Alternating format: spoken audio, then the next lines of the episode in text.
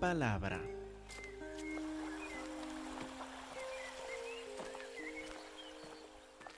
Hermanos, estamos en la primera carta de Juan, en capítulo 2.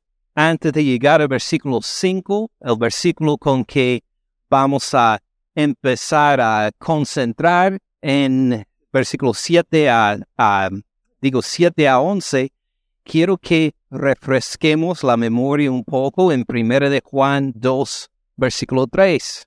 Si tiene su Biblia, por favor, ábrenla a 1 de Juan, capítulo 2 y versículo 3. Todos lo tienen. Dice la palabra de Dios, en esto sabemos que nosotros lo conocemos. ¿Cómo sabemos que conocemos a Dios? En esto sabemos que nosotros lo conocemos si guardamos sus mandamientos. Así es la evidencia que nosotros conocemos a Dios si guardamos sus mandamientos. Y vimos el jueves que no solo se trata de guardar su palabra, de sus mandamientos directos, sino también a seguir su ejemplo, porque nos dice en versículo 6, el que dice que permanece en Él, el que dice que permanece en Dios, el que dice que permanece en el Señor Cristo Jesús, debe andar como Él anduvo, debe imitar la forma de vivir del Señor Cristo Jesús, debe caminar como Él. Entonces, para resumir en versículo 3, vimos que damos la evidencia de conocer a Dios por ¿Por qué medio? ¿Qué me dicen? Por guardar sus mandamientos. Algunos sí prestaron atención, agarraron la lección muy bien. Y además tenemos que, ¿qué más? Según versículo 6, debemos andar como Él anduvo. Entonces, si esto entendemos, lo entendemos, ¿verdad? Muy bien. Si esto entendemos, podemos hacer la pregunta, pues Jesús enseñó mucho. Jesús hizo muchas cosas. Para los que estuvieron el jueves, cuando prediqué de versículo 6, el andar como él anduvo, prediqué, no sé, una hora y más, y no había terminado todas las formas por las cuales podemos andar como Cristo Jesús anduvo podemos decir que no, hay muchos ejemplos que podemos seguir de la vida del Señor Cristo Jesús. Hay mucho que Él dijo. Claro que vamos a pasar toda la vida aprendiendo y poniendo en práctica, pero ¿habrá algún resumen? ¿Habrá alguna, un mandamiento en particular para dirigirnos? ¿Habrá alguna faceta del andar del Señor Cristo Jesús que debemos imitar como el más importante? Pues sí hay. Y de esto habla Juan ahora en el mismo capítulo 2, versículos 7 hasta 11. Dice, hermanos, no les escribo mandamiento nuevo, sino el mandamiento antiguo que han tenido desde el principio. Este mandamiento antiguo es la palabra que han oído desde el principio. Sin embargo, les escribo un mandamiento nuevo, un mandamiento antiguo, mandamiento nuevo. Son el mismo mandamiento, pero ¿cuál es? Nos dice en versículo 10, el que ama a su hermano permanece en la luz, en él no hay tropiezo. Este es el mandamiento. Si queremos resumir toda la enseñanza del Señor Cristo Jesús es ame a su hermano. Si queremos resumir toda su forma de andar, desde dejar la gloria en los cielos para ser encarnado, para ser nacido, para ser concebido en el vientre de la Virgen María, para ser nacido y crecer como niño entre nosotros, hasta su crucifixión, su resurrección y todo, si queremos resumir todo esto, lo podemos resumir por este mandamiento. Ame a su hermano. Por su amor a nosotros, sufrió, murió por nosotros, resucitó, va a volver, todo podemos resumir en el amor. Entonces, este mandamiento es el amar al hermano. Ame al hermano. Ahora, cuando nosotros escuchamos, ame al hermano, como vimos hace ocho días, un poco, tenemos que darnos cuenta que muchas veces nosotros el día de hoy pensamos en el amor de una forma diferente que en la época de la Biblia. Que nosotros, por nuestra formación en esta época, por nuestra, por el mundo alrededor de nosotros, por nuestro pecado pecaminoso, pensamos en el amor y a veces no tenemos un concepto del amor que concuerda con la Biblia. Entonces, al decir, bueno, ahora entendemos, ame al hermano, voy a amar al hermano, pero ¿qué quiere decir amar? ¿Cómo voy a amar al hermano? ¿Qué significa? Muchas veces nosotros, cuando pensamos en el amor, lo primero que llega a nuestra mente son los sentimientos. Que tengo que sentirme algo hacia el hermano. Que quiero sentir paz hacia el hermano. Que quiero sentir gozo y compartirlo con el hermano. Que esto es el amor.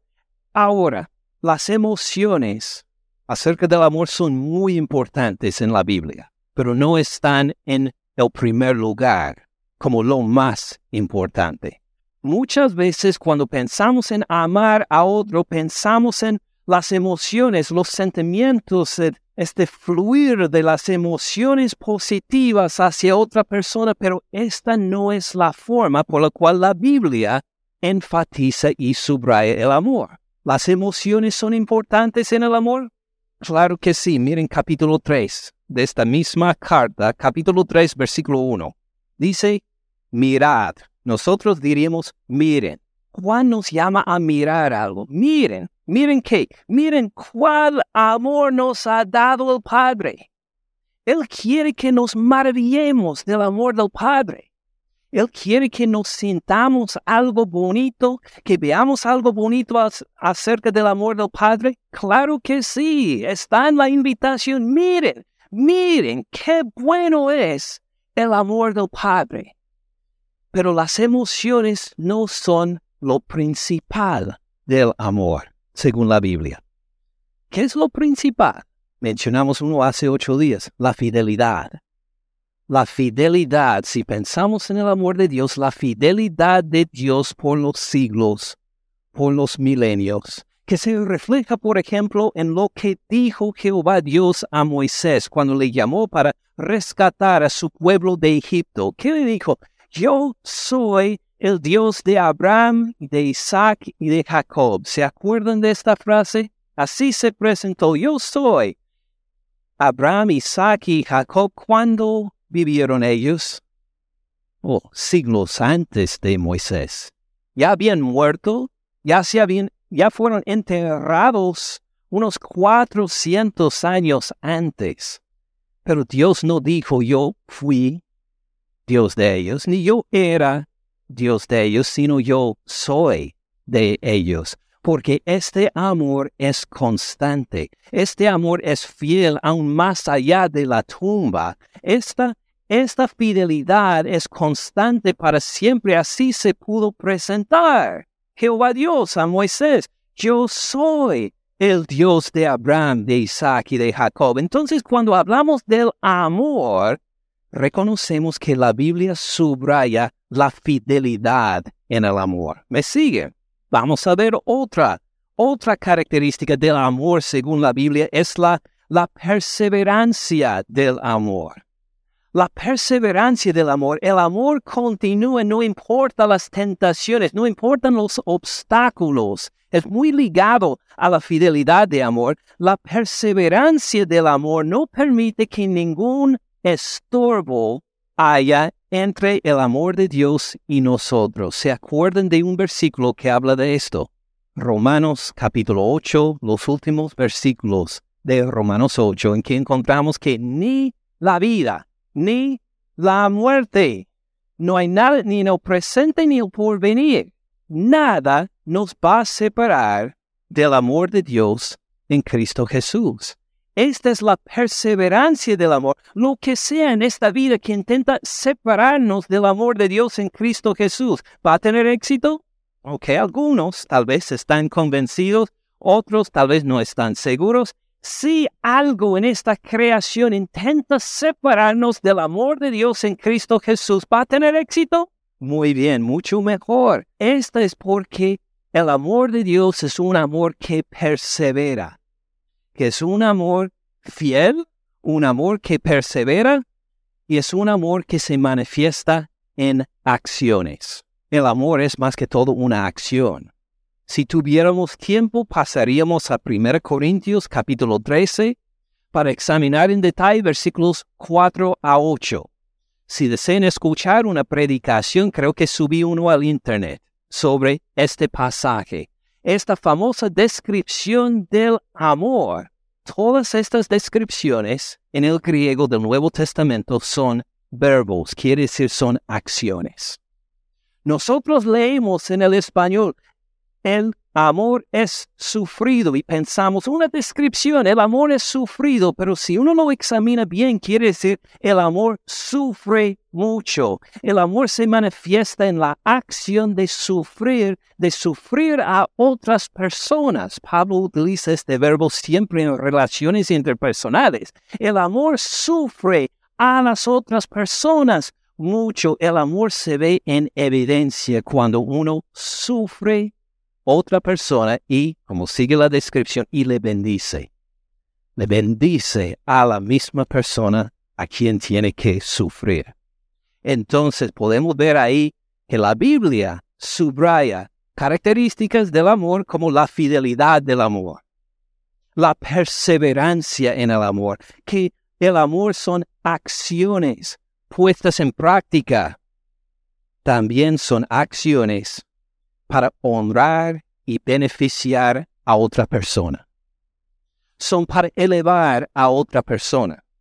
Para que la otra persona reciba la honra, para que la otra persona reciba la bendición que se, que se hace voluntariamente.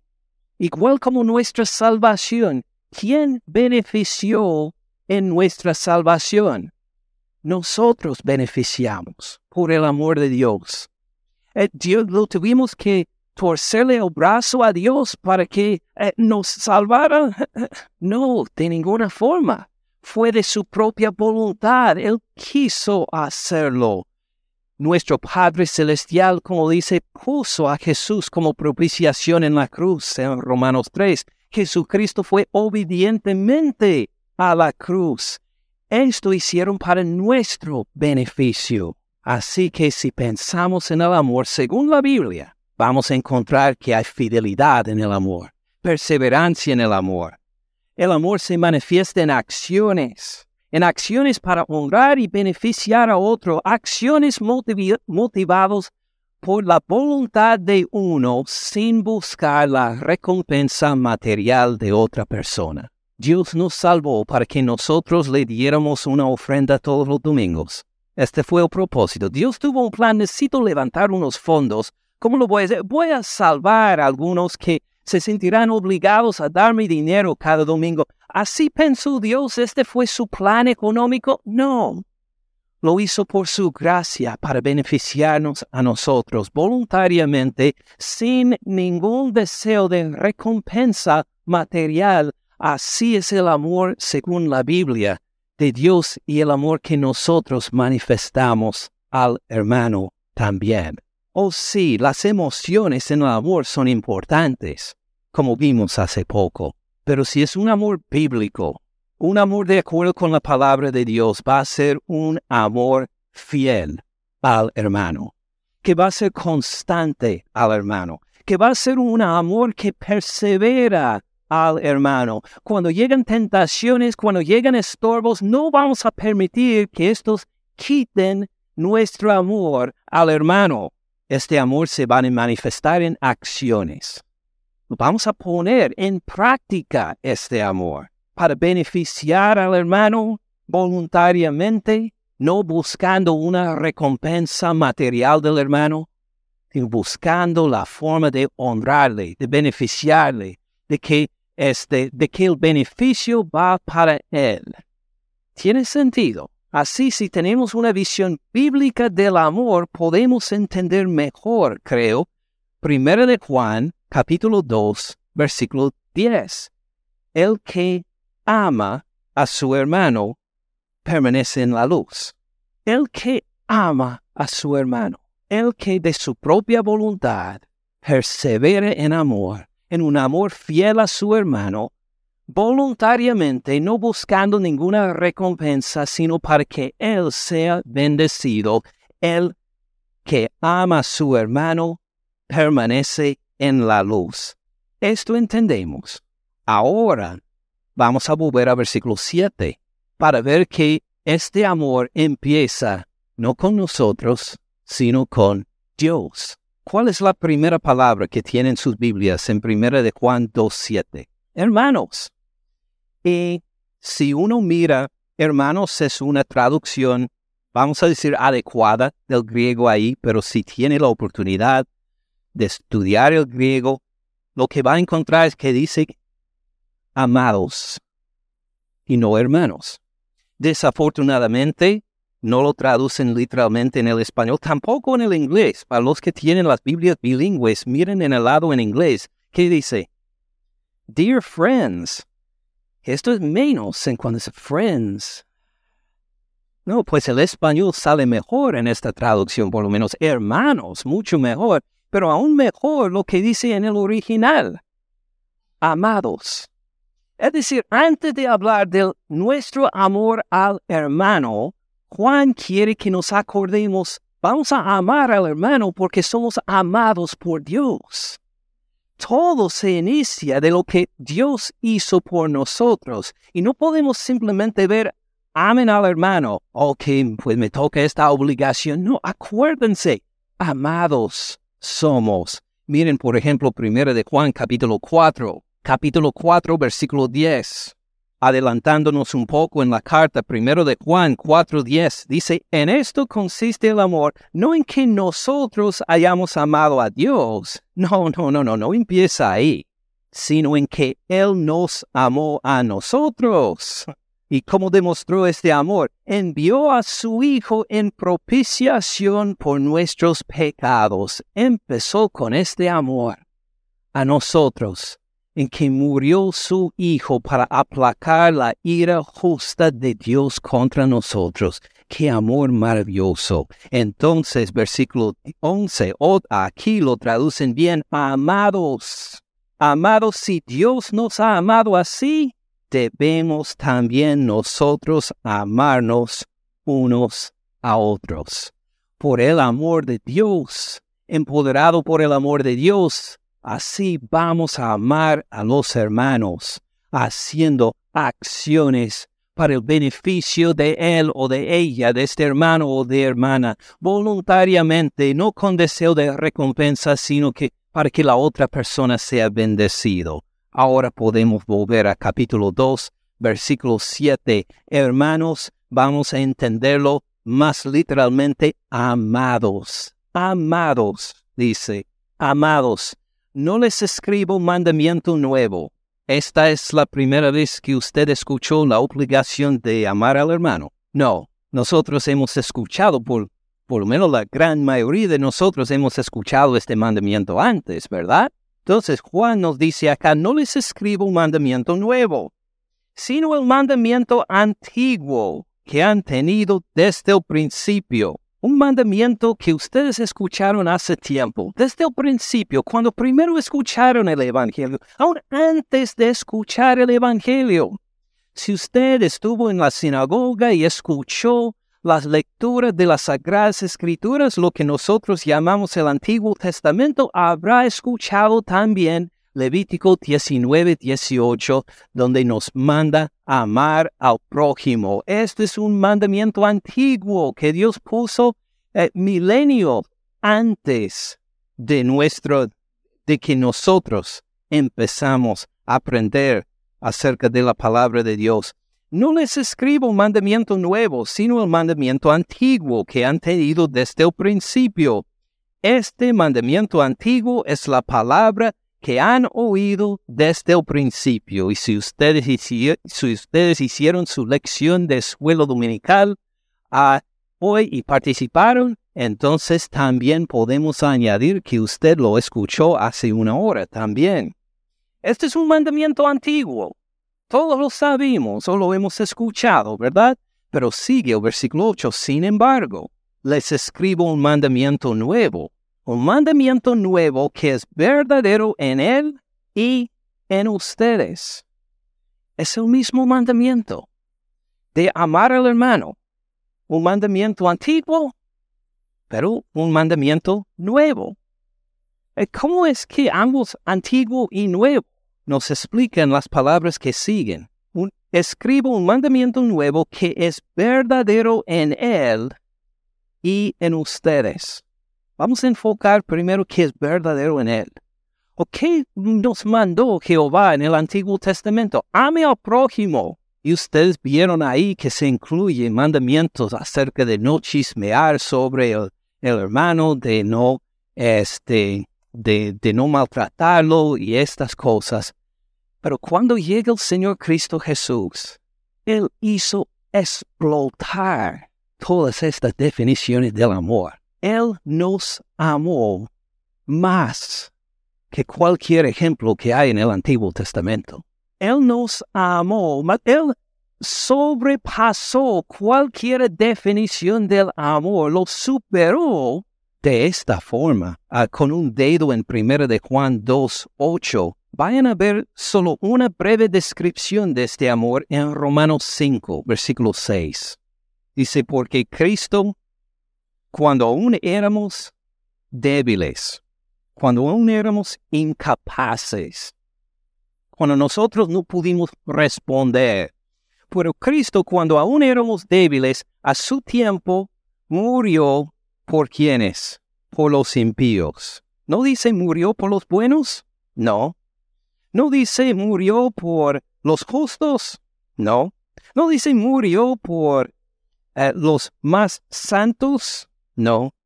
Murió por los impíos, por los pecadores, por los que desobedecían a Dios, por los que andan en rebelión. Cristo murió por ellos. Por favor. Versículo 7. Ciertamente apenas morirá alguno por un justo. ¿Hay alguien entre nosotros que diría que yo, pues si me tocara morir, si tocara a un justo morir, mejor dicho, un hombre justo, un hombre que sigue las reglas, un hombre que hace todo al pie de la letra, si alguien le amenaza y va a morir, me pondría entre la bala y esta persona para decir yo voy a morir por esta persona. ¿Alguien lo haría? Pablo está de acuerdo, dice, ciertamente apenas morirá alguno por un justo, con todo pudiera ser que alguno osara morir por el bueno. Vamos a decir que hay un hombre bueno, un hombre de compasión, un hombre que sirve como buen papá a sus hijos, un hombre que es buen esposo y alguien le amenaza con la muerte. ¿Usted se pondría frente a él para protegerle de una bala? ¿Alguien? Todos nos vamos a esconder entonces, parece. Pablo está de acuerdo, pero dice que tal vez uno pudiera ser que alguno osara morir por el bueno. Puede ser que habrá uno que diría, sí, me pondría ahí para protegerle, para que el bueno saliera con vida. Mas Dios muestra su amor para con nosotros. ¿Qué muestra Dios? Su amor. Fíjense en este amor fiel, este amor que persevera, este amor voluntario, este amor que llega a ser para la bendición de otros, Dios muestra su amor para con nosotros en que siendo aún pecadores. Ahora, si hay un pecador a quien alguien le amenaza con una pistola, uno que es malo, que ha salido de la cárcel varias veces, que parece que tiene más tiempo echado en la cárcel que que fuera de la cárcel y siempre causa problemas, siempre anda en rebelión, siempre desobedece y uno dice que este no tiene compasión, no tiene amor y alguien le amenaza con una pistola, usted se va a poner frente a él para tomar la bala, para que él salga con vida. No, usted sacaría la pistola para, para tirarle. Puede ser que algunos que sí, pero Dios muestra su amor para con nosotros en que siendo aún pecadores, hablando de nosotros. Nosotros somos estos malos. Nosotros éramos estos que estaban en desobediencia, en rebelión a Dios. Nosotros éramos los que éramos identificados por nuestro pecado. Cristo murió por nosotros. Él se puso entre la ira justa de Dios contra nuestros pecados y nosotros, para tomar toda la descarga de la ira justa de Dios por nosotros, por nuestros pecados, que le motivó el amor. Dios muestra su amor para con nosotros, en que Cristo murió por nuestros pecados. Esto es más que amar al prójimo. Esto es mucho más que no chisme. Así hizo el Señor Cristo Jesús. Hizo una explosión y todas estas definiciones del amor del Antiguo Testamento han sido cambiados, transformados por completo, al punto que Él dio su vida por nosotros. Y entonces nosotros hasta le amamos al hermano para dar nuestra vida por los hermanos también. Que seguimos el ejemplo del Señor Cristo Jesús. Seguimos su ejemplo de servirle a los otros hasta, hasta lavarlos los pies. Llegamos hasta poner nuestras vidas para que el hermano reciba la bendición y salga adelante. ¿Tiene sentido? Por eso, volviendo a Primera de Juan, capítulo 2, versículo 8, Primera de Juan 2, 8, ya nos dijo en versículo 7, no les escribo un mandamiento nuevo, sino un mandamiento antiguo. Luego en versículo 8 dice, mm, a la vez les escribo un mandamiento nuevo. Sí, porque es nuevo, que es verdadero en Él. Es un nuevo mandamiento en Cristo Jesús y este amor que superó todo lo que vimos en el Antiguo Testamento. En este sentido es un mandamiento nuevo. Es mucho más profundo, mucho más extenso en Cristo Jesús, el amor en Él. ¿Y qué dice después? Que es verdadero en Él y en vosotros. O diríamos en ustedes. Es un mandamiento nuevo en nosotros también, porque Él nos ha dado su Espíritu Santo para empoderarnos a amar al hermano. No es simplemente una ley nada más, como en el Antiguo Testamento. Ame a tu prójimo. Muy bien, voy a hacer todo lo que pueda para amar a mi prójimo, sino que ahora que Jesucristo ha muerto por nuestros pecados, resucitó de los muertos, ascendió al Padre, derramó su Espíritu Santo en nosotros abundantemente también.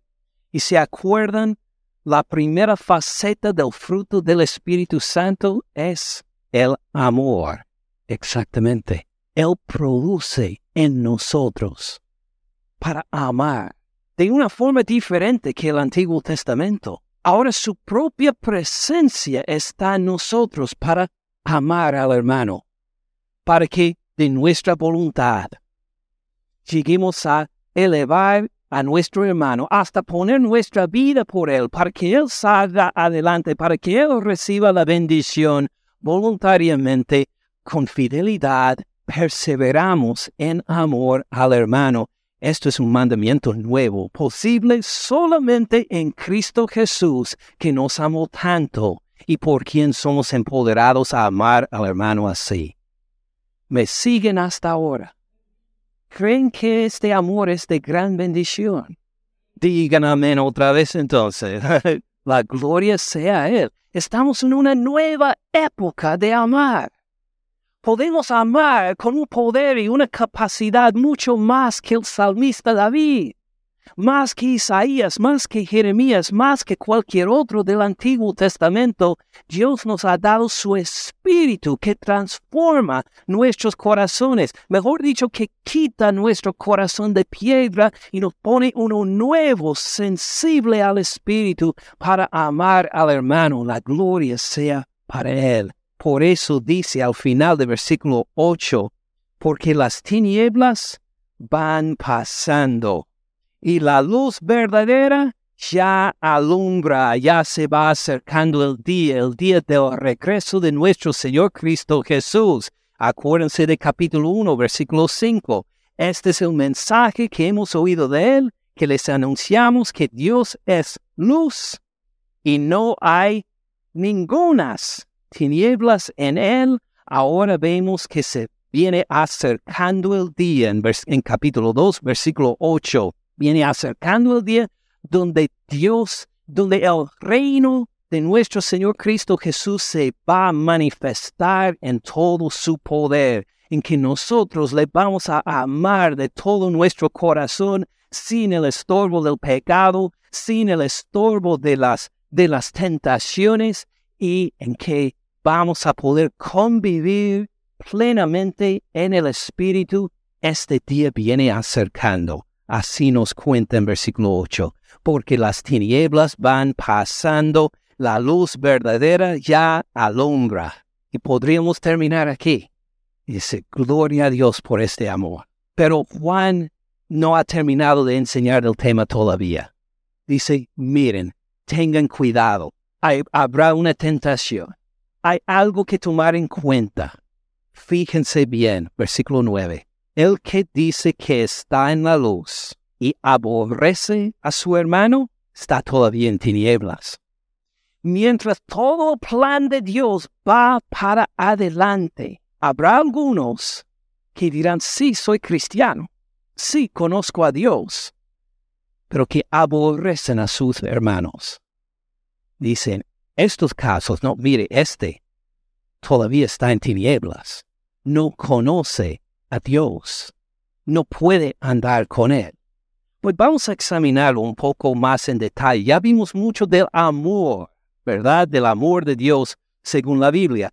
¿Qué dice sobre el aborrecer? Dice, el que dice que está en la luz, verbalmente dice que conoce al Señor, está en la luz y aborrece a su hermano. ¿Qué quiere decir? Pues lo más obvio que el aborrecer es el opuesto al amor, ¿verdad? Odia a su hermano. Preferiría, pues, volviendo al ejemplo que vimos antes, sacaría la pistola para matar al hermano aborrece a su hermano, pero incluye más también. Vamos a ver una definición que da Jesús en el Evangelio de Lucas, con un dedo en 1 de Juan 2, 9. Por favor, vayan otra vez a la izquierda hasta el Evangelio de Lucas, a Lucas 6, versículo 22. Lucas 6, 22, para ver cómo Jesús define el aborrecer a otra persona. Lucas capítulo 6, versículo 22. Dice, bienaventurados serán, Jesús aquí está predicando a sus discípulos, bienaventurados serán cuando los hombres los que, cuando los hombres los aborrezcan, ahí está este verbo ahí, cuando ellos los odian, cuando ellos los aborrecen, pues ¿cómo se va a manifestar este, uh, este odio? y cuando los aparten de sí. Tomó este término general cuando los hombres lo aborrecen, cuando lo odian y dicen, mire, por ejemplo, cuando los hombres se aparten de usted. Es decir, claro que vimos el amor antes que quiere elevar al hermano, que sufre por él, que hasta da su vida, pero en el aborrecer, uno quiere una separación de su hermano. Cuando se separan de usted. Cuando ellos dicen no quiero pasar tiempo contigo, cuando hay una separación, a veces por las palabras, en que tal vez le insultan, le se quejan, le critican de una forma para que se aleje, o puede ser por el silencio, que simplemente no le, no le va a hablar, no le va a comunicar. Puede ser por el espacio, que pueden decir, ah, vamos a vivir en alcobas separados por ahora. Eh, no vamos a compartir en un matrimonio, no, no vamos a compartir uh, la cama matrimonial. Allá vamos a tener una separación entre nosotros. ¿Esto es motivado por amor? No. Según Jesús, ¿qué le motiva? El odio, el aborrecer a la otra persona. Cuando se aparten de sí, cuando llegamos a levantar muros de división contra los hermanos para decir que, mire, Ustedes están bien allá, pero no pasen en donde estamos nosotros. Ustedes están bien en su parte, pero por favor no lleguen a, querer integrarse con nosotros en nuestra parte. Sería, por ejemplo, si, si ha visto a alguien en la calle, vamos a decir que está caminando en la calle y ve que lejos alguien se le va acercando y dice, mm, prefiero no hablarle a esta persona voy a cruzar la calle. Voy a doblar, voy a entrar a esta casa. ¿Quién vive? ¿Quién sabe? Pero no quiero hablar con él. Imagine si esta persona es un hermano y dice, prefiero no hablarle. Prefiero no, no, no pasar tiempo con él. No quiero saludarle. Este es aborrecer a otra persona, según Jesús. Luego dice, cuando se apartan de sí, cuando los vituperen, es decir, cuando le, le insultan, cuando le menosprecian, cuando mira al hermano para decir, le deja unas palabras fuertes para que sepa que no debe hablarle más. Y le deja saber que no me llames más, no pase más tiempo conmigo, que para poder causar una rotura por medio de la palabra. Cuando le insultan, cuando le humillan, cuando le hacen sentir mal, cuando le hacen sentir menos. Tú no eres tan santo como el resto de nosotros, tú no eres tan... mire, nosotros tenemos más tiempo en la palabra que tú, cuando de esta forma los menosprecias. A nosotros sabemos leer, tú no sabes leer. Imagine qué clase de hermano o hermana eres tú. Esto no es motivado por amor, es motivado por el, el odio. Cuando se aparten de sí, cuando los vituperen y desechan su nombre como malo, cuando chismean de ti, cuando lo calumnian, cuando le hablan como si, bueno, para que los otros lo menosprecien también, para que los otros también lo miren a usted y comparten su odio hacia la otra persona. Es informarle a otro, por ejemplo, todas las vergüenzas de otra persona, para que todos miremos a la otra persona para decir, wow, qué malo es. Esto es motivado por el odio. Entonces, bienaventurados serán cuando los hombres los aborrecen. ¿Cuáles son algunos ejemplos cuando se aparten de ti? Cuando te vituperen, desechan tu nombre como malo, quieren anunciar que eres malo, que eres mala por causa del Hijo del Hombre. Con esta definición de aborrecer a otra persona, vamos a volver a 1 de Juan 2.9. El que dice que está en la luz, conozco a Dios, ando en comunión con Él, contesta Dios todas mis oraciones, eh, mi relación con Dios va viento en popa, el que dice que está en la luz y aborrece a su hermano, no tolera la vista de su hermano, quiere una separación de su hermano, no quiere platicarle, no quiere amarle, quiere que su hermano pues lo deje solo, que vaya a otra parte, quiere que haya una separación, el que quiere que, eh, que insulta a su hermano, el que humilla a su hermano, el que quiere que su hermano se sienta mal, el que desecha su nombre como malo, el que dice que está en la luz y aborrece a su hermano, ¿qué dice al final del versículo 9? Está todavía en tinieblas. Todavía en tinieblas. Es decir, no solo que no conoce al Señor, que nunca conoció al Señor, porque no ama activa voluntariamente, no ama a su hermano. Así confirma versículo 11. Pero el que aborrece a su hermano está en tinieblas y anda en tinieblas y no sabe a dónde va. Nunca conoció al Señor, no conoce al Señor.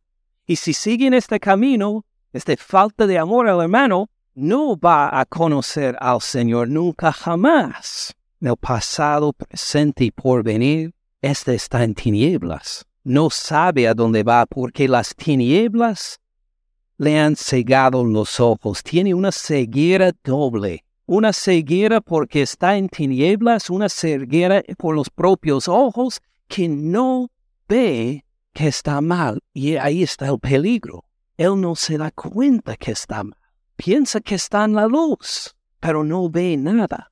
Así obra el pecado no solo acá, sino también en Tito capítulo 3 y versículo 3. Con un dedo en primera de Juan 2.11, vayan a la izquierda, otra vez a la carta Tito, al final de las cartas de Pablo casi, después de primera y segunda primera segunda Timoteo, luego encontramos la carta a Tito, Tito capítulo 3, versículo 3.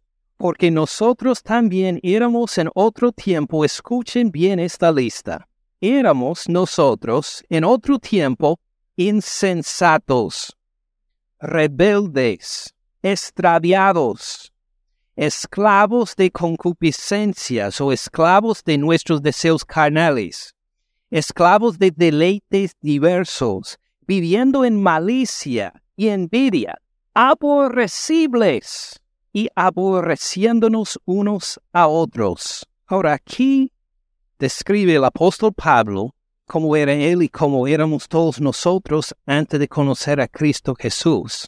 Luego en versículo 4 va a decir, pero cuando se manifestó la bondad de Dios nuestro Salvador y su amor para con los hombres nos salvó. Ahí mismo hay un cambio, pero queremos volver por un momento a versículo 3. Esta lista nos describía, pues claro que sí, nosotros nos dábamos cuenta de esto mientras éramos inconversos. Yo diría que no. Yo conocí al Señor por su gracia a los 26 años de edad. Pero si me hubiera hablado, si me hubiera conocido y hubiéramos conversado antes de mi conversión al Señor, y si me hubiera llegado con este versículo para decir, Ken, mire, tú eres rebelde, extraviado, esclavo de concupiscencias y deleites diversos, viviendo en malicia envidia, aborrecibles, aborreciendo a otros. Si esto me hubiera dicho, ¿tendría razón usted? Claro que sí, así me describe la Sagrada Escritura en, en la época que no conocía a Cristo Jesús. Pero yo era consciente de esto. No, me habría dicho, ¿qué clase de religión sigues tú? ¿Qué me, ¿Por qué me hablas? Me, me llamas cosas tan feas. No he matado a nadie. No hemos mentido. Eh, hoy, por lo menos, si Mire, aborrecible. ¿Por qué me llamas aborrecible? ¿Qué clase de cortesía es esta? Habría tenido toda la razón usted a llamarme todas estas cosas, pero yo no lo veía, porque andaba en tinieblas y mis ojos estaban cegados. No podía ver mi pecado, no podía ver la realidad. Le habría dicho, estoy bien, tal como estoy. Sí, existe un Dios, sí, pues, pues quién sabe cómo es, pero me habría justificado para insistir que estoy bien. No me moleste con esta clase de, de descripciones. Esto no me describe, pero al conocer al Señor Cristo Jesús, me quitó la venda de los ojos, me dio la vista y podía ver mi pecado para decir, Estoy de acuerdo con cada una de estas descripciones. En Primera de Juan capítulo 2, versículo 11, el hombre que aborrece a su hermano, el hombre que quiere separación de su hermano, el hombre que vitupera y desecha el nombre de su hermano, el hombre que no lo ama. Fíjense que Juan solo pone dos opciones. O uno lo ama o lo aborrece, no hay nada en medio. Uno que no llega a bendecirle, uno que no llega querer elevar al hermano, que él reciba la honra, el que no quiere servirle, el que no toma la decisión de activamente bendecirle, es un inconverso, no conoce al Señor. Aunque diga yo conozco al Señor, si aborrece a su hermano, es uno que no ve la luz, está en las tinieblas, que necesita arrepentirse y conocer a Cristo Jesús y su amor, que necesita reconocer que Cristo Jesús murió por todos sus pecados en la cruz. Y puede ser que ha asistido la iglesia por quién sabe cuánto tiempo, nunca ha captado lo más básico que es un pecador que no es aceptable a Dios tal como es. Y el aborrecer a su hermano es un pecado de los inconversos, que se arrepienta de este aborrecimiento para decir, Señor, necesito un nuevo corazón. Necesito nacer de nuevo. Necesito ser nueva criatura. Por tu sangre, Señor Jesús, que me limpia de todos mis pecados. Y por tu poder, deseo amar al que no merece el amor. Deseo amar igual como tú me amaste a mí. Quiero amar por el poder de tu Espíritu Santo. Por favor, Señor, sálvame, cámbiame, saca mi corazón endurecido contra mi hermano. Haz este milagro para darme nueva vida. Así es lo que nos enseña. Para luego amar al hermano a llegar voluntariamente a bendecirle, a borrar la separación, a resolver los conflictos para que anden en unidad, que anden como hermanos, para que podamos decir de veras, estoy en la luz, conozco al Señor.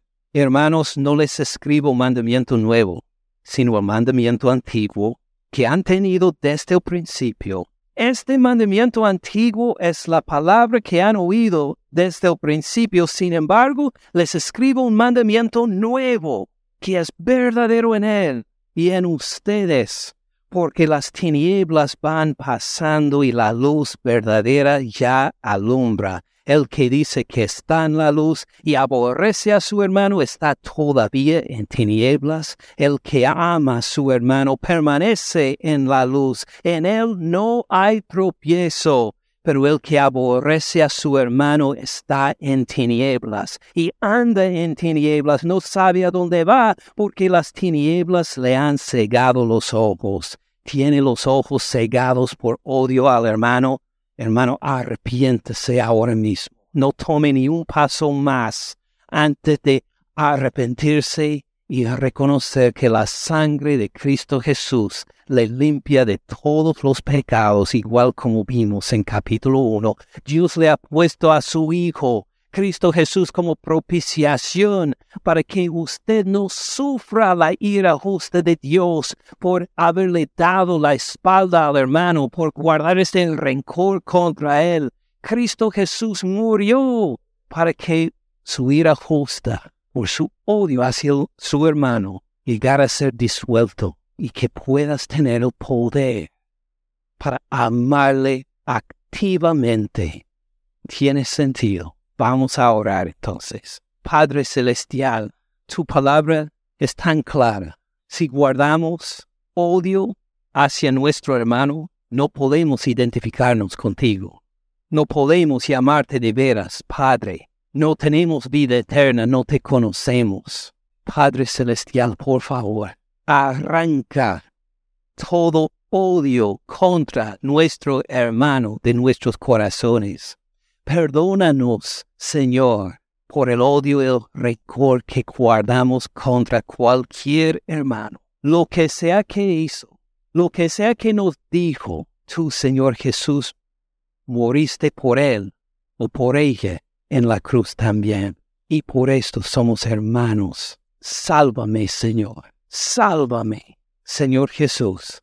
Pedimos que por el, el poder de tu Espíritu Santo, si hay cualquiera entre nosotros que dice que es creyente, pero que tiene los ojos cegados por las tinieblas, por favor, revélanos, Señor, al corazón de estas personas quienes son Háblales la verdad, Señor Jesús, de que no pueden continuar en este rencor contra su hermano, que le toca o perdonar el asunto o resolverlo bíblicamente, pero no les permite guardar rencor y odio hacia el hermano, para que se arrepientan, para encontrar perdón en la sangre que derramaste, Señor Jesús, para poder quitar la viga de su propio ojo y ayudar al hermano al sacar la paja del ojo de él o de ella.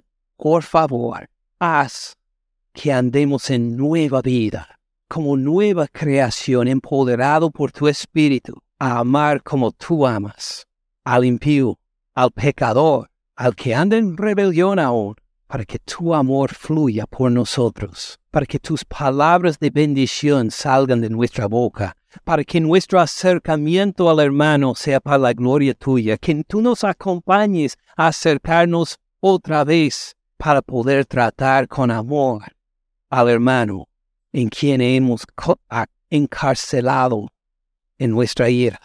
Por favor, Padre Celestial, haz que nuestra salvación en Cristo Jesús por tu gracia se manifieste en las relaciones entre todos nosotros, hermanos, por tu gracia, por la sangre derramada de Cristo Jesús, que no hay en nuestras vidas ninguna evidencia de las tinieblas, para que te acompañemos en la luz que va disipando, que te va fortaleciendo, dejando de lado las tinieblas que se van disipando. Gracias Señor Jesús por esta salvación tan grande.